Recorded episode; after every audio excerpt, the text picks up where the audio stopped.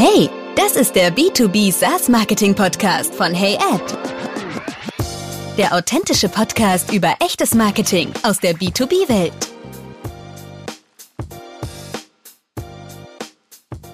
Hey zusammen, hier spricht mal wieder Maximilian Eiden. Diesmal war Eugen Knippel zu Gast bei mir. Er ist VP of Revenue bei Storyclish und wir haben darüber gesprochen, wie man durch organischen Content mehr Inbound-Pipeline erzeugen kann. Nicht nur, dass wir über SEO-Optimierung gesprochen haben, sondern auch um die Grundsätze von organischem Content. Auch nochmal kurz das Thema LinkedIn-Content-Marketing angesprochen und wie man ohne weiteres Material zu erstellen besseren organischen Content erstellen kann. Und jetzt viel Spaß beim Zuhören.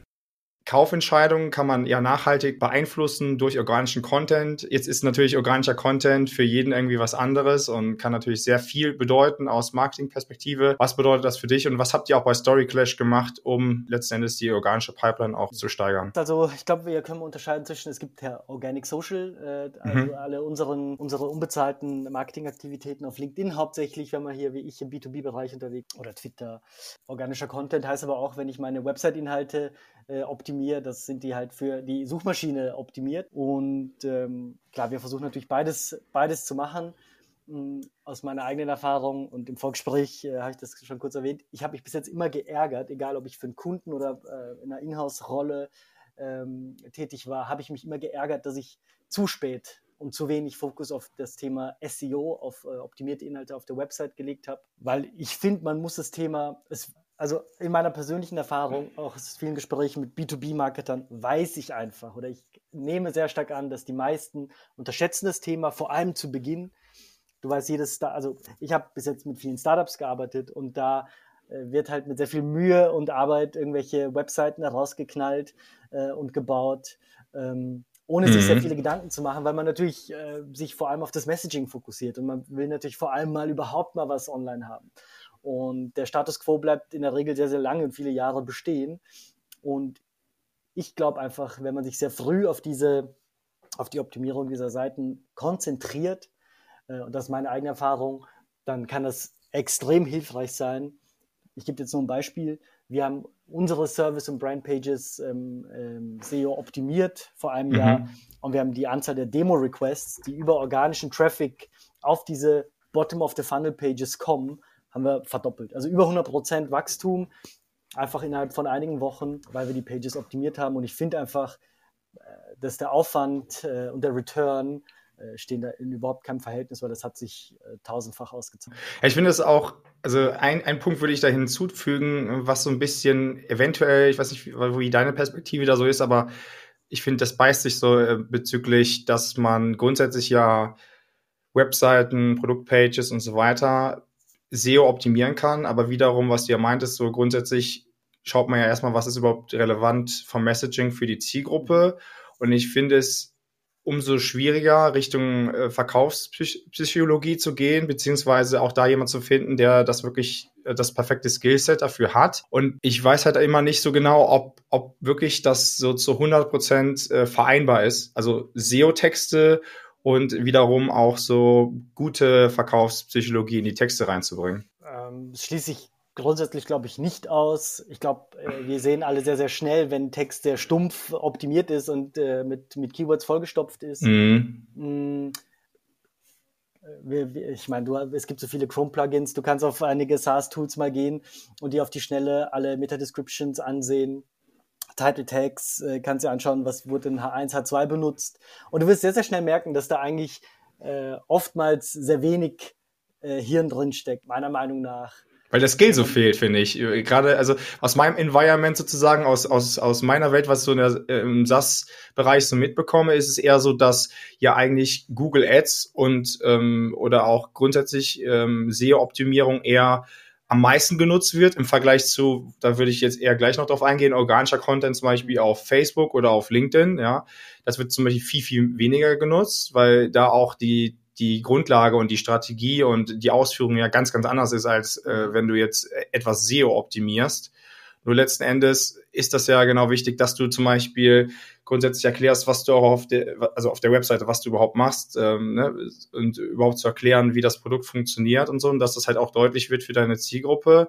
Und wiederum, dass es aber auch so ein bisschen darüber hinausgeht. Ich glaube, am besten ist halt die Kombination aus Verkaufspsychologie und, und SEO. So, aber letzten Endes aus meiner Perspektive auch ist halt die Frage, inwieweit die heutigen B2B-Käufer noch so grundlegend auch die Webseite für inhaltlich wertvolle Informationen nutzen. So, oder ob die vielleicht auch mal vorzugsweise grundsätzlich auch auf, auf LinkedIn zum Beispiel gehen. Das ist so ein bisschen, was ich auch in dem Zuge aus, aus der Marketing-Strategie-Ebene, wo ich halt drüber nachdenken würde, inwieweit halt, inwieweit ich halt da auch sozusagen Kapazitäten, Ressourcen halt investieren würde.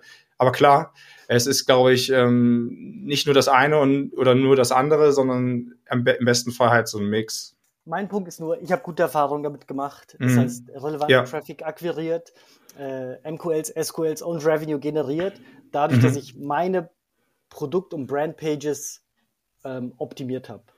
Wir, mhm. wir kennen ja Zapier, die haben einfach 50.000 Landingpages rausgeknallt.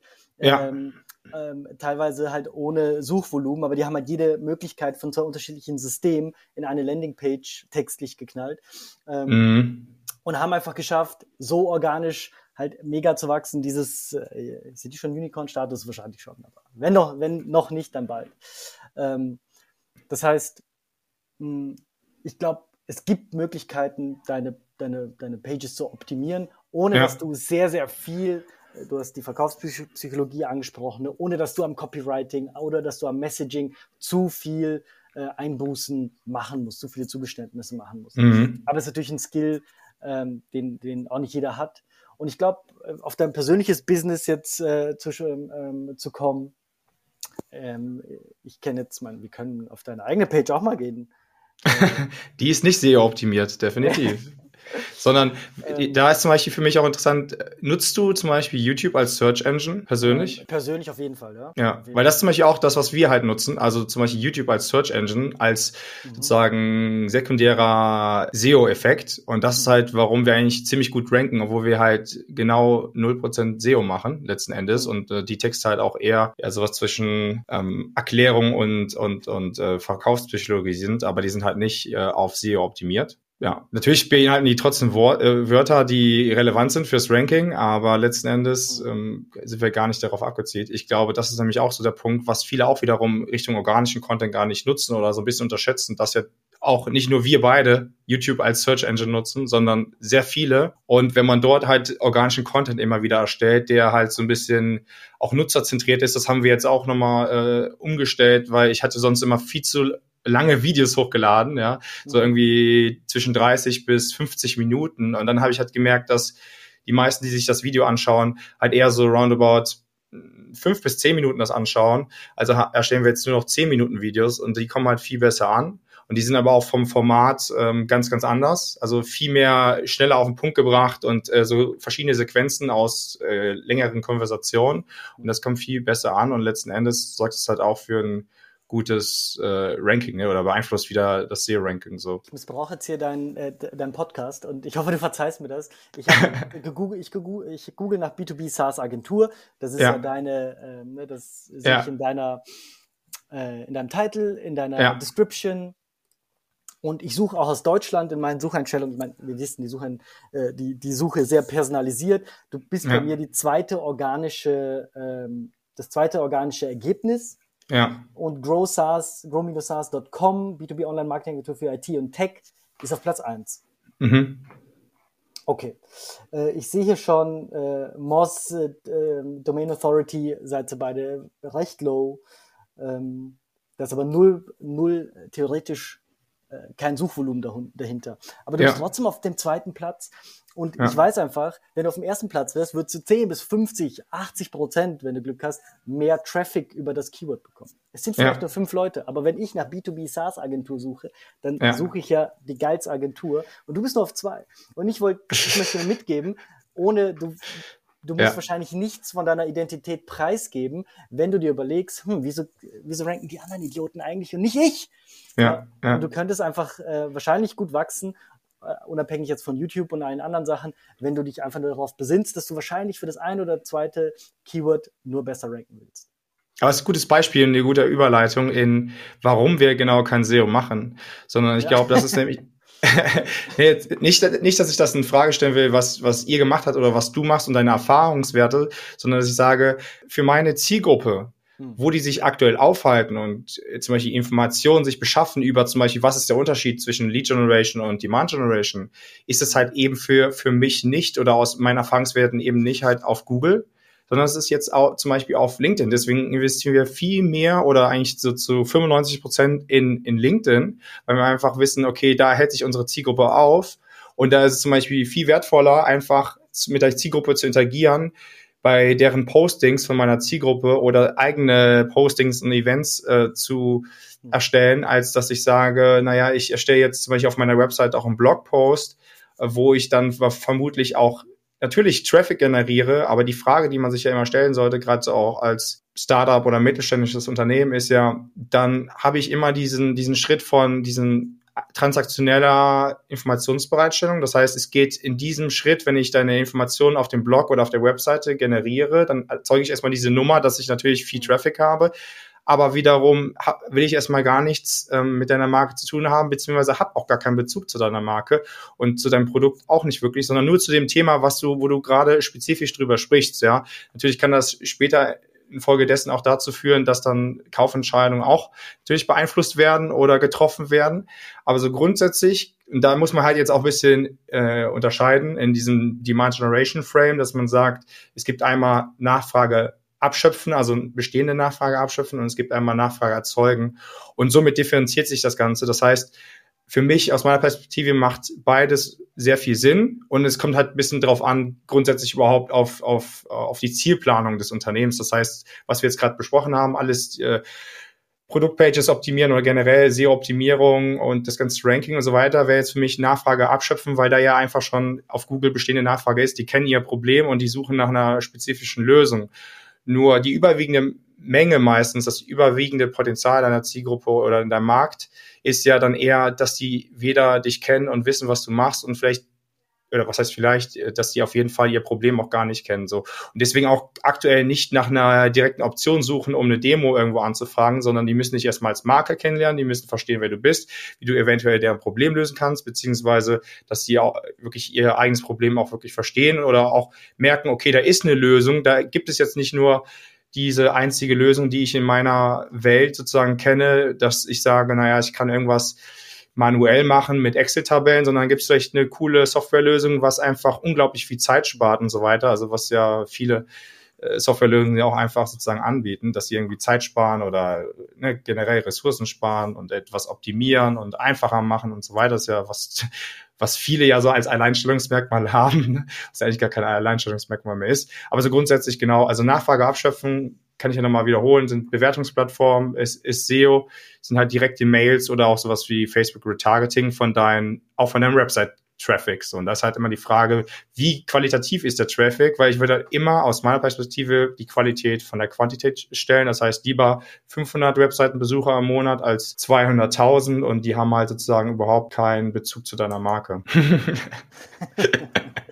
ja, aber lass uns nochmal über ähm, LinkedIn-Content sprechen oder so Social-Media-Content. Das ist ja ein bisschen anders von der, von der Ausrichtung. Ja. Ich glaube, das ist auch eine der, sagen wir mal, größeren Herausforderungen, was ich jetzt immer so mitbekomme von potenziellen Kunden oder bei bestehenden Kunden von uns, dass gerade was auf persönlichen Profilen oder auch auf LinkedIn Company Pages, was, wenn es darum geht, wirklich wertvollen, sinnvollen Content zu kreieren und dann auch nicht nur einmal im Monat, sondern wirklich in einer guten Kontinuität, einer guten Frequenz. So, das heißt, so ich anfänglich würde ich so zwei bis dreimal die Woche empfehlen. Und dann sich zu überlegen, naja, was macht denn für meine Zielgruppe überhaupt Sinn? Was ist für die wichtig? So aus der Sicht von, was du jetzt auch angesprochen hast, naja, Produktmarketing, also dass ich mehr über mein Produkt spreche. Und äh, ach so, by the way, gibt es natürlich jetzt auch die Möglichkeit bei LinkedIn Company Pages, dass du auch Produktpages erstellst. Das gibt es ja auch. Ich weiß nicht, ob du das wüsstest. Und äh, da kann man natürlich auch nochmal dafür sorgen, dass man direkt auf LinkedIn schon seine Produkte spezifisch nochmal kategorisieren kann und erklären kann und alles beschreiben kann, dass man sozusagen sich auch als aus der Sicht der Zielgruppe eigentlich den Schritt schon sparen könnte, dass ich überhaupt noch auf die Webseite gehe, sondern dass ich erstmal so viele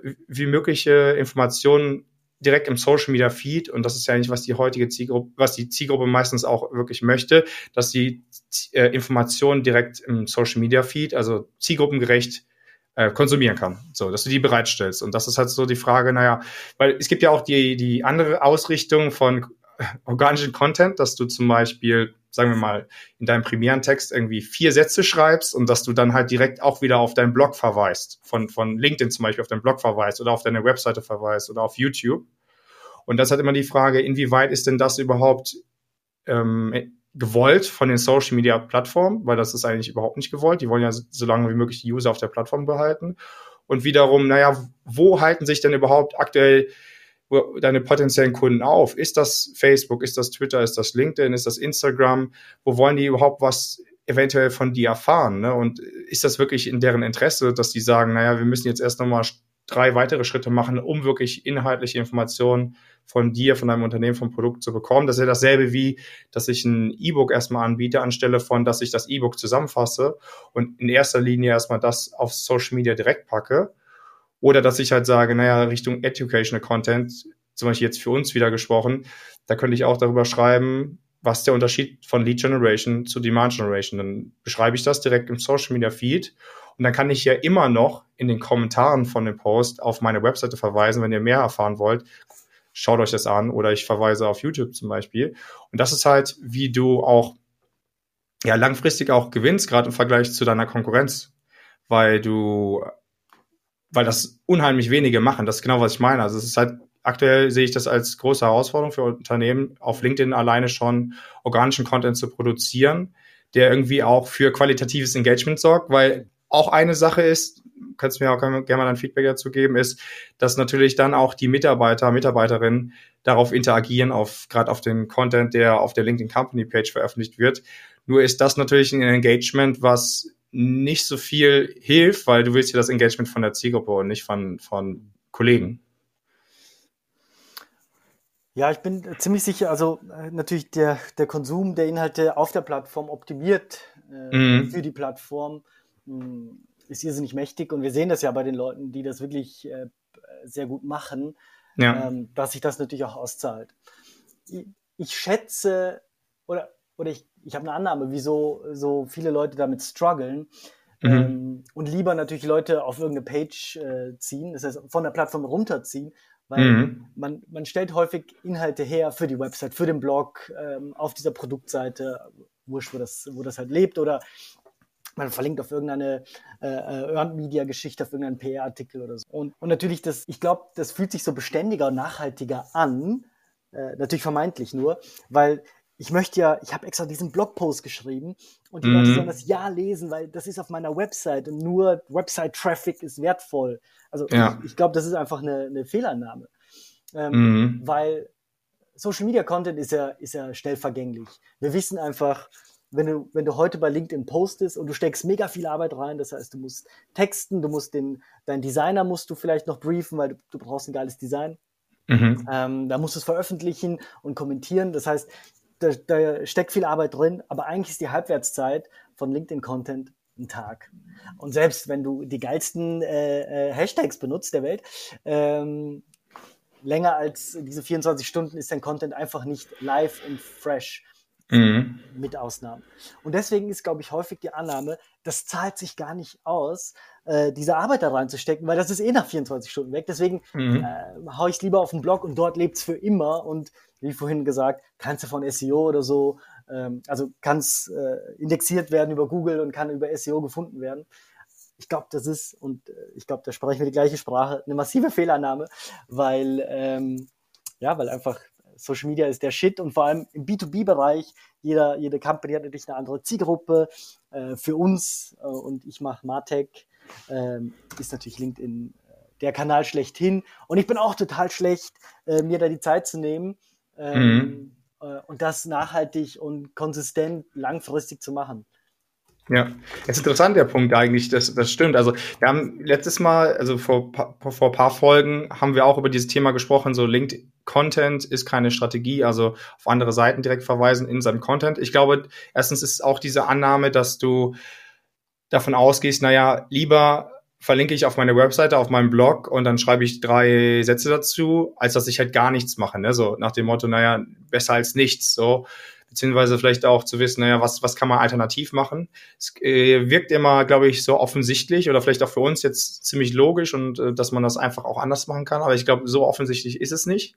Aber es kann gut sein, das finde ich ein spannender Punkt, dass es äh, aufgrund dieser dieses SEO-Denkens, was ja sehr verankert ist in den meisten Köpfen und ähm, was natürlich durch große Brands wie ne, HubSpot, Inbound Marketing und, und Salesforce und so weiter sehr auch vorangetrieben wurde in den letzten, in dem, ja, in den letzten Jahrzehnten so. Und vielleicht, dass man wirklich denkt, naja, das ist überhaupt nicht nachhaltig, wenn ich auf LinkedIn was veröffentliche, dass es wirklich so nach dem Motto 24 Stunden hält und wenn ich halt meinen Blogpost schreibe und wenn ich irgendwie so SEO, na, nach Richtung SEO gehe, dass es halt wirklich längerfristig ist, nachhaltiger ist, weil es halt nicht nach sozusagen nach einem Tag vergessen ist. Wiederum ist das natürlich auch die Chance zu sagen, dass man auch, das ist auch, glaube ich, nicht so offensichtlich, dass man immer wieder Content auch wiederverwenden kann. Aus einer anderen Perspektive, aus einem anderen Blickwinkel nochmal neu zu beschreiben oder dass man sagt, na ja, das habe ich jetzt vor vier Monaten gepostet, das kann man halt im Grunde genommen fast nochmal genau gleich so verwenden, weil ja erstens bekommst du immer neue Personen dazu, die vielleicht dein Content sehen und damit interagieren. Also das heißt, die kennen diesen Post von früher noch gar nicht. Außerdem hast du jetzt vielleicht nach drei Monaten auch eine neue Sichtweise auf gewisse Dinge. Und das ist ja auch immer spannend äh, zu merken, okay, die Person oder das Unternehmen, das entwickelt sich auch weiter. Ne? Da muss man jetzt auch so ein bisschen differenzieren aus einer persönlichen Perspektive und aus einem persönlichen Profil oder dass du jetzt von der LinkedIn Company Page schreibst. Also grundsätzlich so Distribution, also überhaupt die mehrfache Verteilung deines Contents ist erstens interessant, dass du natürlich aber auch das anpasst an Social Media Plattformen und wiederum grundsätzlich glaube ich auch wirklich dieses Reusing von Content ähm, auch sehr sehr spannend und äh, ich kenne das selber aus meiner eigenen Erfahrung, dass es es ist halt einfach nicht einfach organischen Content in einer guten Frequenz äh, zu erstellen, der auch für gutes Engagement sorgt mhm. und dann auch wirklich zu verstehen, naja, was war jetzt zum Beispiel bei dem einen Post, der kein gutes Engagement hatte. Was war da jetzt anders als bei dem Post, wo das wirklich jetzt in der ersten Stunde irgendwie 200 Views erhalten hat und ja, fünf Leute direkt interagiert haben? Da ist halt auch, man muss auch daraus lernen und Schlüsse ziehen und äh, zu schauen, dass man das Ganze optimiert. Und jetzt, ich würde behaupten, bei mir hat es jetzt ungefähr ein Jahr gebraucht, bis ich jetzt wirklich verstanden habe, was irgendwie funktioniert und was nicht funktioniert. Und trotzdem lerne ich immer dazu. Und man darf halt einfach, sage ich mal, diese Grundsätze von Social Media, beziehungsweise ähm, kennst du ja auch so den, wie der Algorithmus funktioniert und so weiter. Also so ein bisschen die Grundsätze von den von den jeweiligen Social Media Plattformen sollte man halt auch nicht unterschätzen, dass man sagt, naja, erstens aus der Perspektive meiner potenziellen Zielgruppe, was wollen die, was äh, was für die wichtig, was ist für die interessant, ähm, wie konsumieren die Information, aber auch zu sagen, naja, Social Media Plattformen die haben genau, das ist genau der, das letzte Interesse von denen, äh, dass du da, die bestehenden User direkt zu einer anderen Social Media Plattform als Beispiel bringst oder auf eine Webseite, weil das ist ja das einzige, was die als, als Value sozusagen haben, dass die, die eine User-Basis haben, dass die Useranzahl am besten steigt und dass so lange wie möglich die User auch auf der Plattform bleiben. Das ist ja auch als Beispiel kann man jetzt auch sagen, TikTok. Das ist doch genau das, was so wo, wo man sagt, okay, warum nutzen die meisten TikTok? Das ist einfach entertaining, das ist spannend. Wenn du einmal anfängst, hört man von den meisten, kann man nicht mehr aufhören. Und das ist doch für TikTok das Beste. Und das kann man dann wieder auch, ähm, daraus kann man ja auch wieder finanzielle äh, Gründe finden, dass man dann sagt, na, das kann man amortisieren und wiederum auch vielleicht Werbung mit Werbung noch unterstützen. So, und das ist ja eigentlich die einzige Absicht, die Social Media Plattformen haben. Also User zu generieren, die Useranzahl zu, zu steigern und so lange wie möglich die Leute auf der Plattform zu halten mit coolen Usern, die auch wieder dafür sorgen, genau auch das Interesse der Plattform zu vertreten letzten Endes, wenn man es so runterbricht. Ich meine, Instagram und TikTok, die erlauben dir nicht mal, dass du einen Link postest, dass du von der Plattform ja. runterkommst, außer in Stories und außer ja. Ads vielleicht. Ja. Ähm, und LinkedIn straft dich halt über den Algorithmus massiv ab, wenn du halt nach außen linkst. Ja. Weil die wollen, dass die Leute mh, auf der Plattform konsumieren ich glaube, du hast einen Punkt noch vergessen bei diesem Content Repurpose, ja. äh, also Recycling, Repurposing, ja. wie auch immer du das nennst.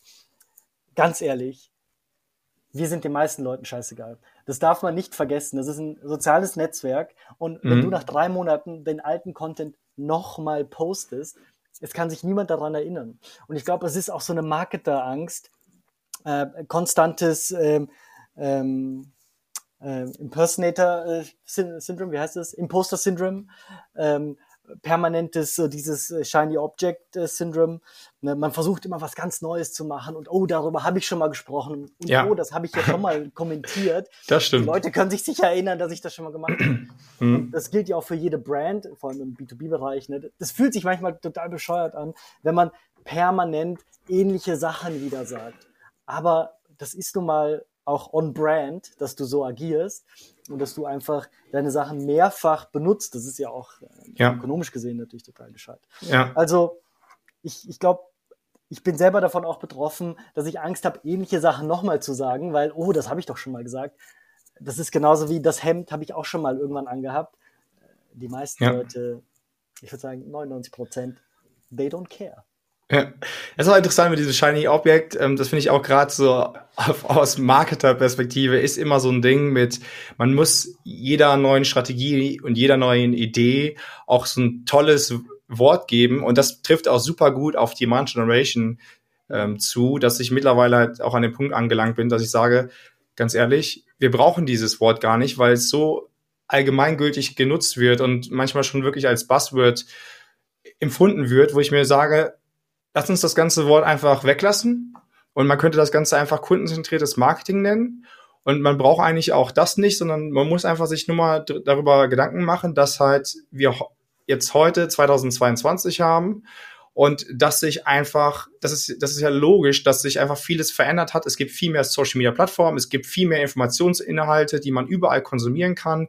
Es gibt auch viel mehr Informationen über Zielgruppen aus der Unternehmensperspektive, die man überall sich beschaffen kann ohne jemals einmal ein Unternehmen oder eine potenzielle Zielgruppe irgendwie angerufen zu haben. Und das ist ja genau, was früher einfach nicht möglich war. Das heißt, anhand dessen, wenn man das einfach mal berücksichtigt und überlegt, dann kann man halt einfach nicht Marketing aus 2005 genauso zu betreiben wie heute. Und deswegen muss es halt einfach eine andere Strategie geben. Aber man muss der Sache eigentlich keinen anderen Namen geben, sondern man muss einfach nur darüber nachdenken, dass es einfach nicht so weitergehen kann wie früher. Genauso zu sagen, naja, wir haben schon machen schon seit neun Jahren Google Ads ähm, und wir haben da schon immer 100.000 Euro investiert und das haben wir schon immer so gemacht und das können wir auch weiterhin machen.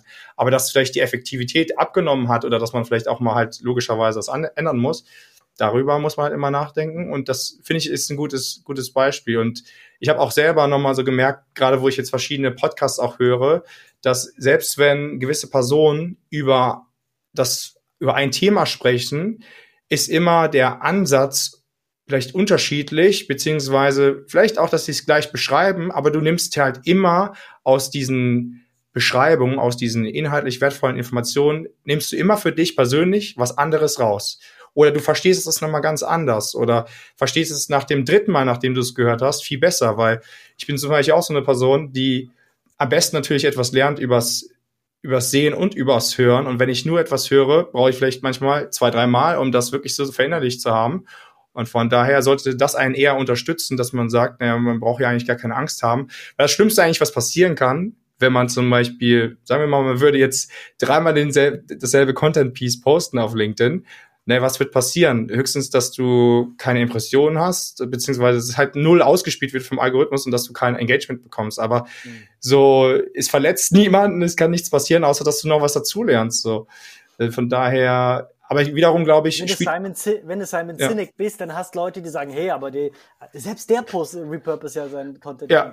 Egal wer du bist, äh, die, die Leute reposten das die ganze Zeit. Und vor allem das Krasseste ist ja, wenn, wenn du dir vorstellst, da gibt's einen coolen Screenshot von ähm, Mario Barth äh, wird aus dem ICE geschmissen und die Deutsche Bahn kommentiert drunter. Ja. Du kannst dir sicher sein, dass äh, fünf Minuten später haben das tausend Leute gepostet. Ja. Das heißt, wir sind alle nicht so super clever, dass wir alle hier diesen mega neuen Insight oder so ähm, ja.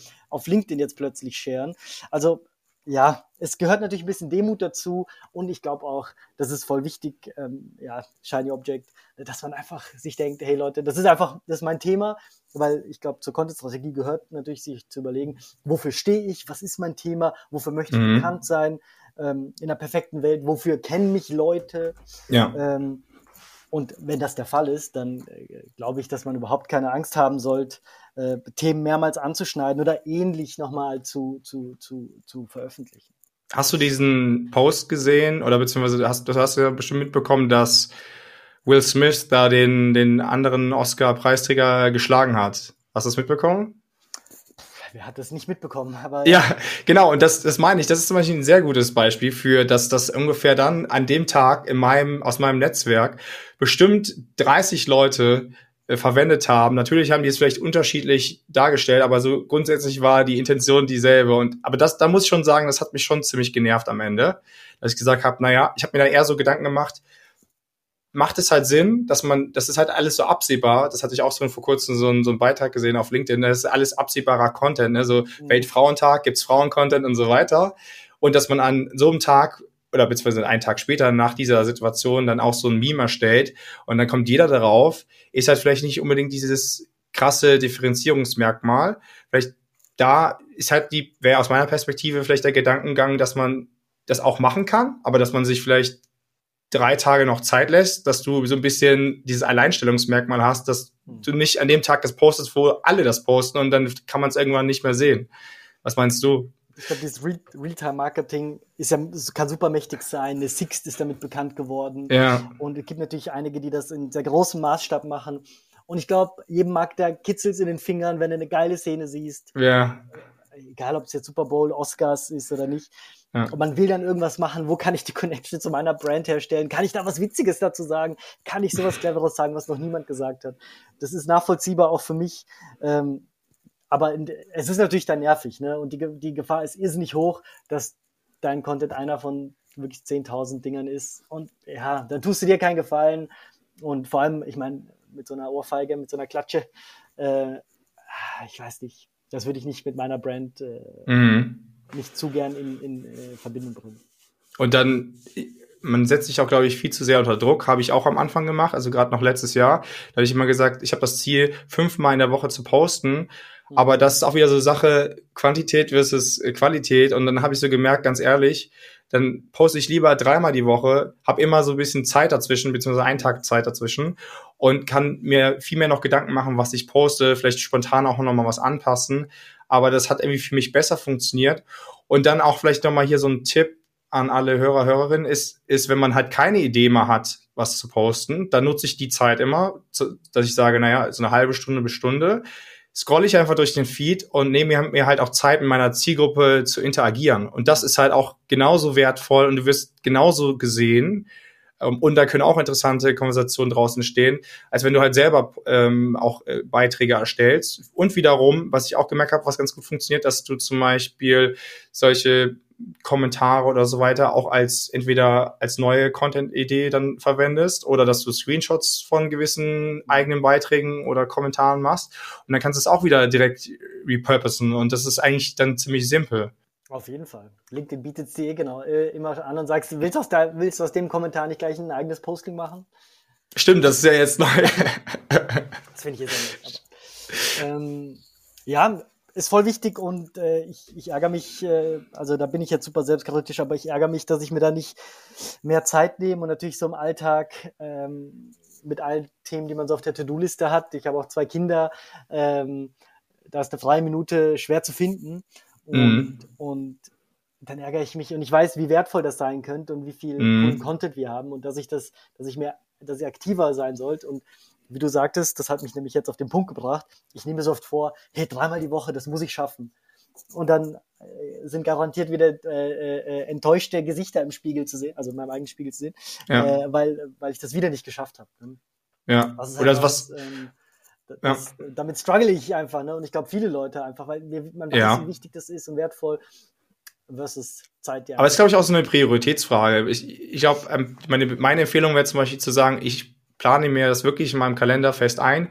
Erstens, wann ich was poste mhm. und vielleicht auch, oder, oder wann ich interagieren möchte mit meiner Zielgruppe, wann ich mir wirklich mal die Zeit nehme, durch den Feed zu scrollen und so weiter. Also das würde ich mir einfach fest im Kalender einplanen, ob das jetzt vormittags ist, nachmittags ist, genauso wie letzten Endes ist meine größte Empfehlung zu sagen, naja, wann, wann antworte ich auf, auf Slack-Nachrichten grundsätzlich und wann nicht, ne? dass man sich auch manchmal einfach diese Zeit halt genau einteilt, weil man ansonsten ja immer hin und her springt. Das ist ja auch die Gefahr von Social Media, dass man einfach dann sehr schnell abspringt. Gerade das merke ich auch immer, wenn ich dann den Feed durchscrolle, dass ich dann irgendwie noch andere Ideen habe. Aber das ist auch gut. Die muss man einfach sammeln und kann die immer wieder wieder nutzen. Und das ist ja dann das Spannende, warum du dann auch immer wieder neue Ideen findest. Und gerade auch so Konversationen wie heute, da kann man auch immer vieles mitnehmen und es einfach nutzen. Und für mich habe ich zum Beispiel auch Erfahrungen gemacht, dass es für mich auch zum Beispiel entspannter ist, samstags zu posten, was sehr, sehr gut funktioniert. Erstens posten da nicht so viele, das heißt, dann die, die, das Potenzial, dass dein Beitrag gesehen wird, ist viel höher. Und es ist halt Samstag und ich finde dann, sonst kann man sich immer noch mal die Zeit nehmen, am Samstagvormittag kurz darüber nachzudenken, was man posten will und dann kann man auch noch mal einen Beitrag erstellen. Das ist zum Beispiel auch eine Empfehlung von mir, was ich auch so gemerkt habe, was für mich besser funktioniert, als zu sagen, oh, jetzt freitags unbedingt nochmal auf den letzten Drücker, da, ich muss jetzt, ich habe gesagt, dreimal will ich was posten und oh, dann fällt mir nichts ein. Und Samstag ist für mich irgendwie nochmal, einfach, weil es Wochenende ist, entspannter und dann komme ich nochmal auf Ideen oder so und dann nutze ich den Samstag. Wie, welche Tipps gibst du deinen Kunden äh, bei dem Thema, wenn es um Konsistenz geht? Weil ich glaube, diese ja. Frequenz zu finden, ist eine Sache. Aber mhm. du hast gesagt, äh, das hat jetzt ein Jahr gedauert, bis du ein gutes Gefühl dafür hast. Ja. Meine, ja. Die wenigsten Leute haben diese Geduld, haben die Disziplin, diese Habits aufzubauen. Ja. Was, was sagst du da deinen Kunden? Ja, ist entweder, also erstmal. Ich nicht so an und mach, oder? Nein, also erstmal, ich glaube, also es ist ein bisschen, was ich jetzt aus meiner persönlichen Erfahrung mache, ist ja nochmal auch ein bisschen ein Unterschied zwischen einer größeren Company mit, sagen wir mal, 150 bis 200 Mitarbeitern, weil erstens brauchst du jemanden, der Produkt-Know-how hat, dann jemand, der auch irgendwo so ein bisschen die Marketingperspektive versteht, was eigentlich ja normalerweise in Einklang steht, weil das machen, damit haben ja meistens Produktmarketer zu tun. Und dann muss das aber auch aus Unternehmenssicht respektiert werden, dass das wertvoll ist und dass es nicht nur darum, geht, irgendwie Google Ads zu schalten und das ist der einzige Sinn von Marketing nach dem Motto, sondern ich glaube, das ist eine grundsätzliche Annahme, wie wertvoll dieser Aspekt sein kann. Und wenn man erstmal diesen Value verstanden hat und dass man das, was man bis jetzt gemacht hat, was meistens ja nur aus Link-Content besteht, also ich will es jetzt nicht pauschalisieren, aber es sehe ich sehr, sehr häufig. Und das ist das erste Potenzial, dass man sagt, das, was wir bis jetzt erstellt haben, und gerade wenn wir uns nochmal das qualitative Engagement an, anschauen, also das bedeutet, dass ich nochmal genau schaue, wer hat mit dem Content interagiert.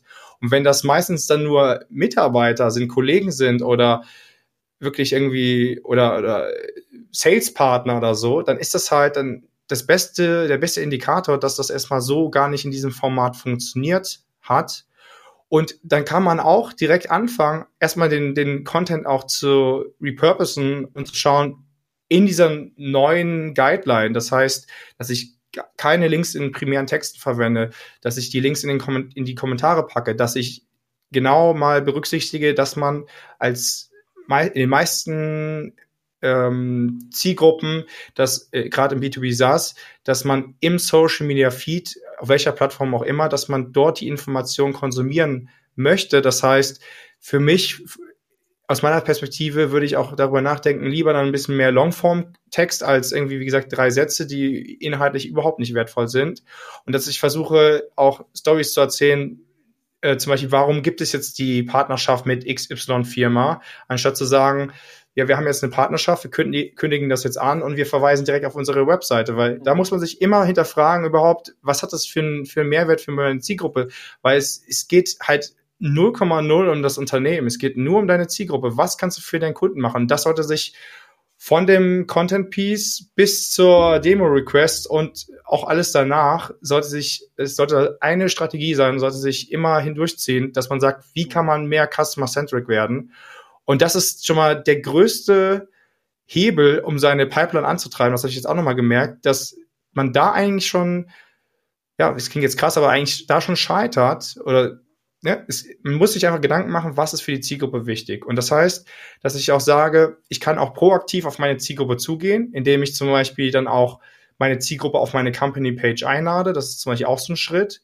Und dass ich auch sage, ich benutze nicht 20 Hashtags, weil gerade LinkedIn funktioniert nicht über Hashtags, also nicht wirklich gut, sondern ich nutze drei bis fünf Hashtags. Das ist genau, was der Algorithmus möchte und nicht mehr. Und dann aber auch die, die äh, Hashtags, die relevant zu dem Thema sind und wo natürlich auch mehr als zehn Follower sind. Weil das macht sonst auch keinen Sinn. Dann kannst du auch direkt einfach den Hashtag weglassen. Weil, wie gesagt, es geht sehr wenig aus meiner Erfahrung um die Hashtags. Das ist halt eher was bei Instagram funktioniert, beziehungsweise früher sogar noch besser funktioniert hat. Da habe ich früher mal 30 Hashtags äh, genutzt. Da habe ich immer so einen Generator benutzt, 2018. Ähm, aber das heutzutage weiß ich auch nicht. Also da ist sowieso grundsätzlich organisches Wachstum sehr schwierig auf Instagram. Aber so grundsätzlich würde ich erstmal den, den Content, den man schon erstellt hat, und das haben ja die meisten, würde ich einfach nochmal neu aufpeppen, würde ich nochmal neu nutzen und einfach diese grundlegenden Dinge der des Algorithmus und was die Zielgruppe betrifft, berücksichtigen. Und dann hast du schon ganz neuen Content, weil du dann vielleicht neue Grafik erstellst oder einfach ein Video dafür erstellst, dass du einen ausführlichen primären Text erstellst. Und das ist schon viel wertvoller. Und dann schaust du, was das qualitative Engagement ist. Weil der beste Case ist ja auch, dass du Schlüsse und Erfahrungen ziehst aus, aus organischem Content und dann deine, deine bezahlte Strategie beziehungsweise der bezahlte Content darauf aufbaut, weil du dann weißt, dieses Thema hat schon organisch funktioniert und jetzt kann ich auf jeden Fall garantiert das auch an meine Zielgruppe über bezahlte Werbemaßnahmen auch nochmal ausliefern, weil dann ist ja die, das Potenzial größer, mit wie vielen Menschen du erreichst und du weißt auch, wen du erreichst. So, das ist, ich sehe nämlich auch genau organischen Content genau gleich wie bezahlte Werbemaßnahmen, weil letzten Endes ist es nur die, dass du halt weißt, an wen du es auslieferst und dass du halt genau das bestimmen kannst. So.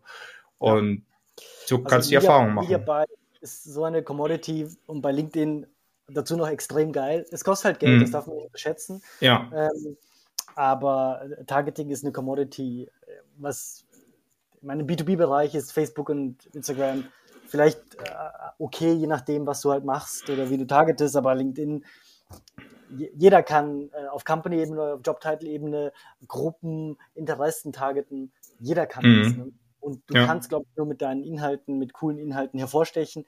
Und wenn du halt, äh, klar, wenn er sich organisch äh, bewährt hat, das ist natürlich ein gutes Zeichen. Ähm, mhm. Aber darüber hinaus, was viele halt machen und äh, was man oft sieht, ist diese hey, book a demo now mit irgendeinem ja. äh, sinnlosen ja. Äh, Ding, äh, mit so einem sinnlosen äh, Ad-Copy. Ich meine, da, da, da hast du diese mega Targeting-Option und hörst auf nachzudenken, was du eigentlich den Leuten äh, zeigst ne, und was du denen eigentlich mhm. Präsentierst. Und das finde ich, ähm, ja, das ist, glaube ich, was, was man sehr, sehr oft sieht. Und dabei sind die, sind die Optionen teilweise so einfach, weil eine, eine Ad ist mir aufgefallen, vielleicht hast du es auch gesehen, das ist von metadata.io.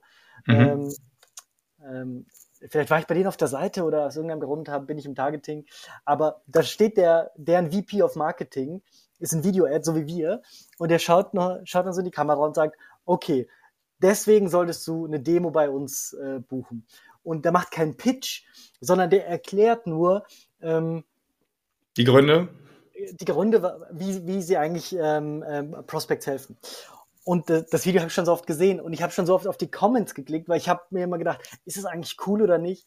Und so viele Leute feiern dieses, feiern dieses Ad einfach. Das sieht man ja oft nicht. Ne? Das, das eigentlich positive Kommentare zur Kreativität oder so. Ja, aber die sind auch schon bekannter auf jeden Fall. Ne? Von daher würde ich, ja, also würde ich mal schon ein bisschen größer. Ne? Da hast du natürlich recht. Aber, ja. aber trotzdem so. Dennoch, das ist eine coole Idee, die ein bisschen heraussticht, wo ich mir schon mhm. Denke, soll ich auch sowas machen? Ähm, das, das ist selten eigentlich, dass du, dass ich äh, durch ein Feed klicke und mir denke, okay, das ist wirklich eine, eine, äh, ein cooles, ein cooles äh, Format. Ja. Deswegen kann man da auch am meisten gewinnen. Also was das Kreative angeht, ähm, dass man sagt, Repurposing, dann an die Zielgruppe zu denken, einfach das Zielgruppenverhalten zu, zu respektieren, auch das äh, sozusagen die grundlegenden Funktionen von Social Media Plattformen. wenn man dann es noch schafft, sich kreativ einfach abzuheben, indem er auch sagt, okay, jetzt, wir wollten eigentlich über organischen Content sprechen, aber auch was nochmal so gerade Paid Social angeht, weil die meisten scheitern daran, dass sie halt alle vier Monate nur eine neue Kampagne erstellen, dass es einfach nicht mehr was ausreicht, sondern heutzutage dreht sich alles erstens um das Creative, ja, beziehungsweise, ne, also Single Image, Karussell, Video, was auch immer. Und natürlich auch über die Ad-Copy. Das sind so die wichtigsten Dinge. Aber auch die Frequenz und Kontinuität ist das, was du gerade beim organischen Content, was dich überhaupt in die Lage bringt, dass du verstehst, was funktioniert und was nicht funktioniert. So, das Einzige, was dir helfen kann, ist natürlich auch Paid Social zu nutzen, also diese umgekehrte Weise, dass du aus Paid Social lernst, was funktioniert, indem du auch dort qualitatives Engagement bekommst, genauso wie beim organischen Content. Deswegen sage ich, ich will das genau gleichsetzen. Und daraus lernst du und siehst, was funktioniert und dann erstellst du darauf aufgrund dessen oder vielleicht sogar aufgrund dessen eines Kommentares ein, ein Beitrag so. Und das muss aber auch halt ansprechend aussehen. Aber es kann aber auch genauso gut funktionieren, dass du nur in Longform-Text schreibst, der inhaltlich wertvoll ist und gar kein äh, Creative nutzt in dem Sinne. Kann auch funktionieren. Letzten Endes ist es immer der Mix, finde ich, so aus, wie sich dein, dein, dein, dein Content zusammensetzt oder generell natürlich auch, welche Plattform du nutzt.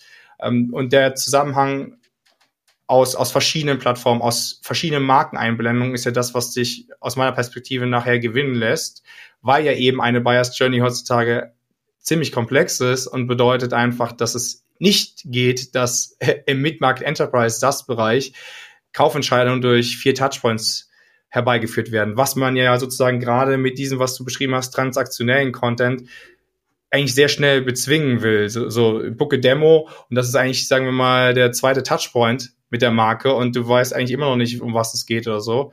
Und von daher geht es grundsätzlich erstmal darum, darüber nachzudenken, was macht für meine Zielgruppe Sinn. Damit beginnt es leider immer. Ganz ehrlich, ich mein, du sprichst ja auch mit vielen Marken. Mhm. Wenn du die Leute fragst, und ich mache das ja auch äh, regelmäßig, in wie mhm. vielen Sales Calls bist du denn dabei?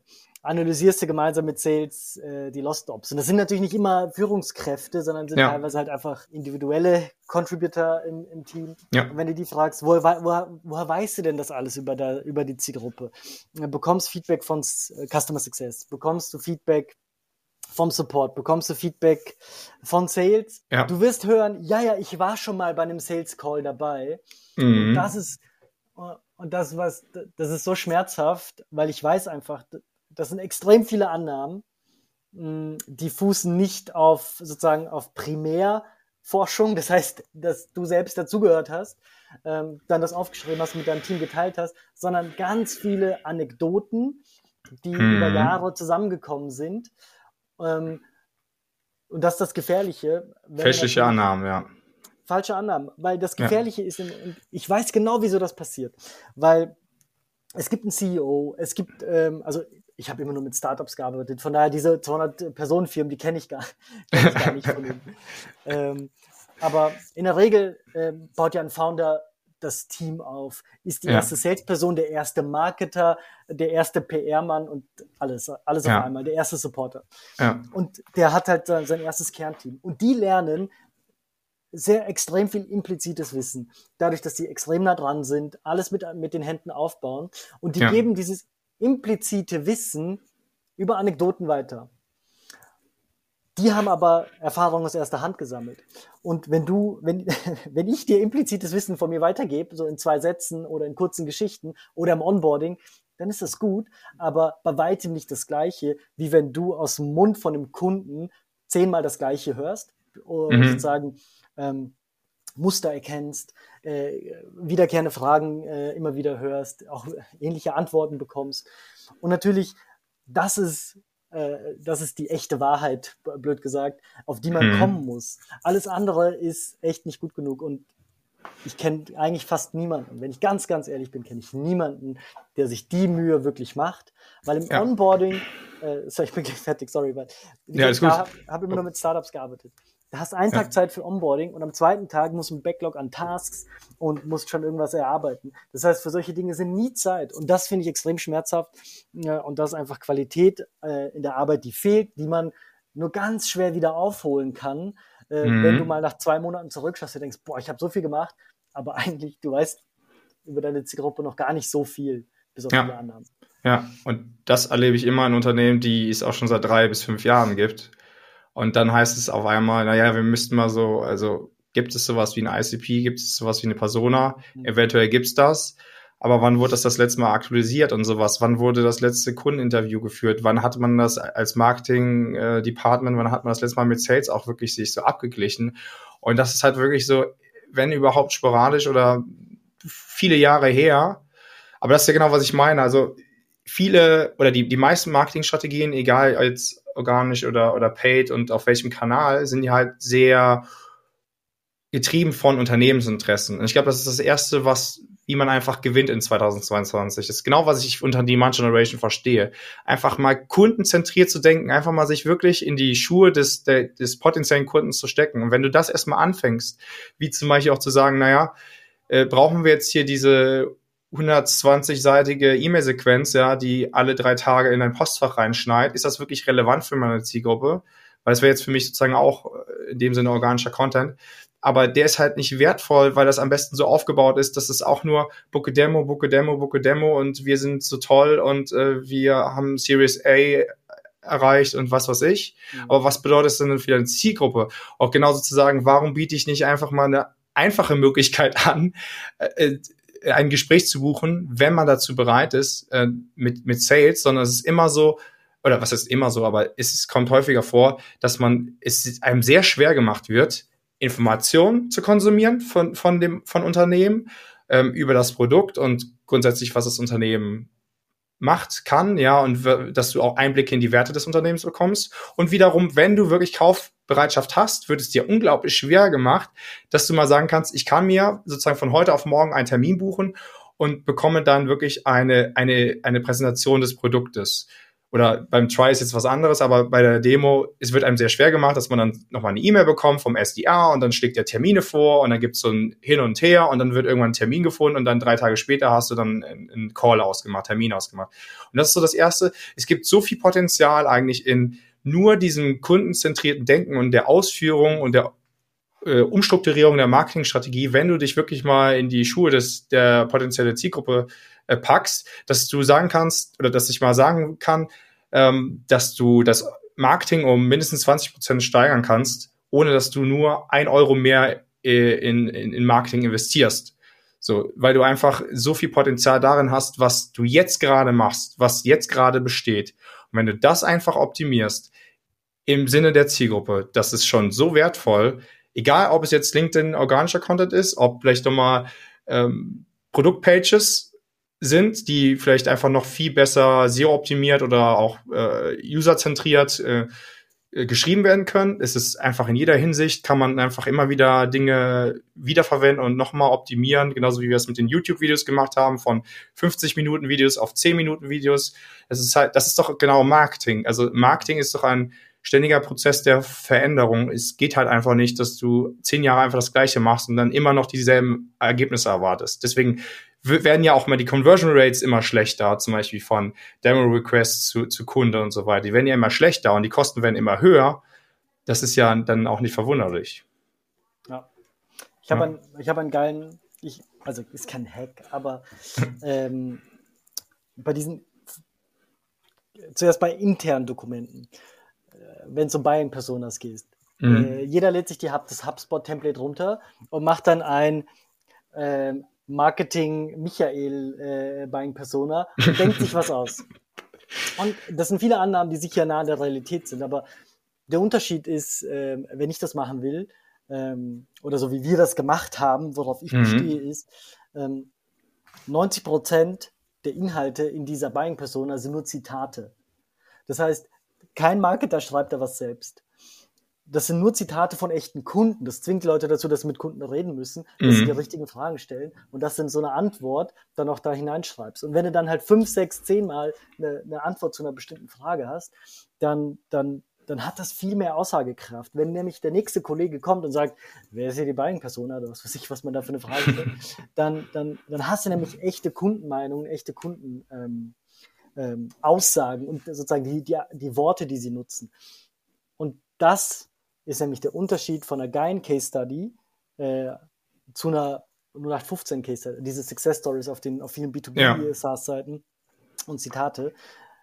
Du merkst sofort, wenn das jemand aus dem Team geschrieben hat und in 99 Prozent der, der, Fälle schreibt es der Marketer vor, schickt es an Kunden, bitte freigeben, der sagt, ja, ist mir wurscht, mach einfach. Und das Ding ist schon live. Und der Unterschied ist, wenn das Video ist, wenn du hörst, wie der Kunde was sagt, wenn das einfach nur zu 90, 80 Prozent Zitate sind, das ist ein qualitativer Unterschied von so, ich weiß nicht, ob man das sieht, aber groß. ähm, das macht extrem viel aus. Und sorry, mhm. das, ist, das ist auch ein Herzensthema natürlich, aber das ist sozusagen diese Kunden-Centricity, die ich erwarte von jedem ja. äh, Marketer, dass man sich die Mühe macht, wirklich mit den Kunden spricht, weniger Annahmen trifft, ähm, weil davon profitiert das gesamte Unternehmen und natürlich auch die Ergebnisse am Ende des Tages. Ja, auf, auf jeden Fall. Also die Marketinggrundlage ist immer so, finde ich, äh, eine der low-hanging fruits, die es überhaupt gibt. Also ne, Marketingstrategie, Kommunikationsstrategie oder Buying Persona, ICP, all diese Sachen. Vielleicht sogar Brand Guideline, klingt alles so mega easy, simpel, offensichtlich, aber ist es nicht. Deswegen erwähne ich es jetzt nochmal. Und äh, das ist auch, wie du zum Beispiel viel besser gewinnen kannst. Und letzten Endes hat es ja auch Auswirkungen auf dein Marketing. ICP ja. ist ja auch so eine Sache. Das ist, ist eine strategische Frage. Wenn du nur ja. auf deine gewonnenen Kunden schaust, dann bist du sehr leicht ja. verleitet zu sagen, hey, ich, mein ICP ist äh, diese Unternehmensgröße in der Geografie äh, und was weiß ich, vielleicht hast du irgendwelche technografischen äh, Themen. Aber das ist immer nur ein Blick in die Vergangenheit. Mhm. Wen hast du gewonnen? Und oftmals hat der CEO äh, vielleicht einen Blick in die Zukunft und sagt, ja, aber ich will doch viel mehr in dem Bereich sein. Und dann hast du sehr, sehr schnell, wenn du nicht aligned bist, und da sind wir äh, beim Thema Marketing und Sales Alignment oder beziehungsweise ist äh, das Thema Strategie, dass du natürlich auch viele Meinungen immer hast. Ne? Marketing, das ist das Allerschlimmste. Jeder weiß ganz genau, wie der Job funktioniert. Jeder weiß es besser als du. Und jeder hat ganz, mhm. hat schon mal einen Blogpost zum Thema gelesen und ich weiß jetzt, wie es funktioniert. Und das ist natürlich, äh, ja, das Schlimmste für Marketer, dass die Leute immer sehr gut wissen, äh, wie es funktioniert, äh, sehr viele gute Ideen haben und man am Ende so zwischen den Kräften existiert, Geschäftsleitung, ja. vielleicht Sales, andere Kollegen und jeder hat eine gute Idee. Ja. Ja, beziehungsweise Marketing wird halt auch grundsätzlich erstmal unterschätzt. Ne? Wir haben, es gibt einfach im B2B SaaS immer noch sehr viele vertriebsgeführte Unternehmen. Das heißt ja, die Ausführung von Marketing ist ja eher von der prozentualen, vom prozentualen Anteil eher geringer als, als Sales, also als der Vertrieb. Und das ist ja genau das, warum, glaube ich, auch zum Beispiel man wenig Aufmerksamkeit diesem ganzen organischen Content schenkt, weil man halt der Meinung ist, na ja, das braucht zu lange, wir erreichen unsere Ziele nicht, wir müssen auf unsere Käufer warten. Immer diese, das sind, oder das ist genau, was du meinst, diese ganzen Fehlannahmen oder im B2B-Marketing, da, da, unsere Zielgruppe ist auf Facebook nicht. Hast du das jemals überprüft? Komm, äh, frage ich manchmal. Nee. Warum? Ja, das hat, hat man dann über andere gehört, die dann das gehört haben, die das andere gesagt haben, dass das jemand gesagt hat. So, was, das sind halt immer so. Ich würde es immer selber erstmal überprüfen und in Frage stellen. Und dann kann ich das überhaupt beurteilen, anstatt immer zu sagen, ja, nee, geht nicht. Aber das ist das Wort zu Sonntag. Ich glaube, wir hatten ein cooles Gespräch, Eugen. War auf jeden Fall interessant. Mal eine ganz andere Perspektive. Finde ich cool. Danke, dass du da warst. Danke für deine Sehr Zeit. Gerne. Vielen Dank wieder fürs Zuhören. Ich wollte mich nochmal persönlich bei euch bedanken. Wir sind jetzt mittlerweile über 500 Abonnenten. Ihr würdet mir einen riesen Gefallen tun, wenn ihr auf Spotify oder auf iTunes eine Bewertung hinterlassen würdet, damit noch mehr diesen Podcast hören können.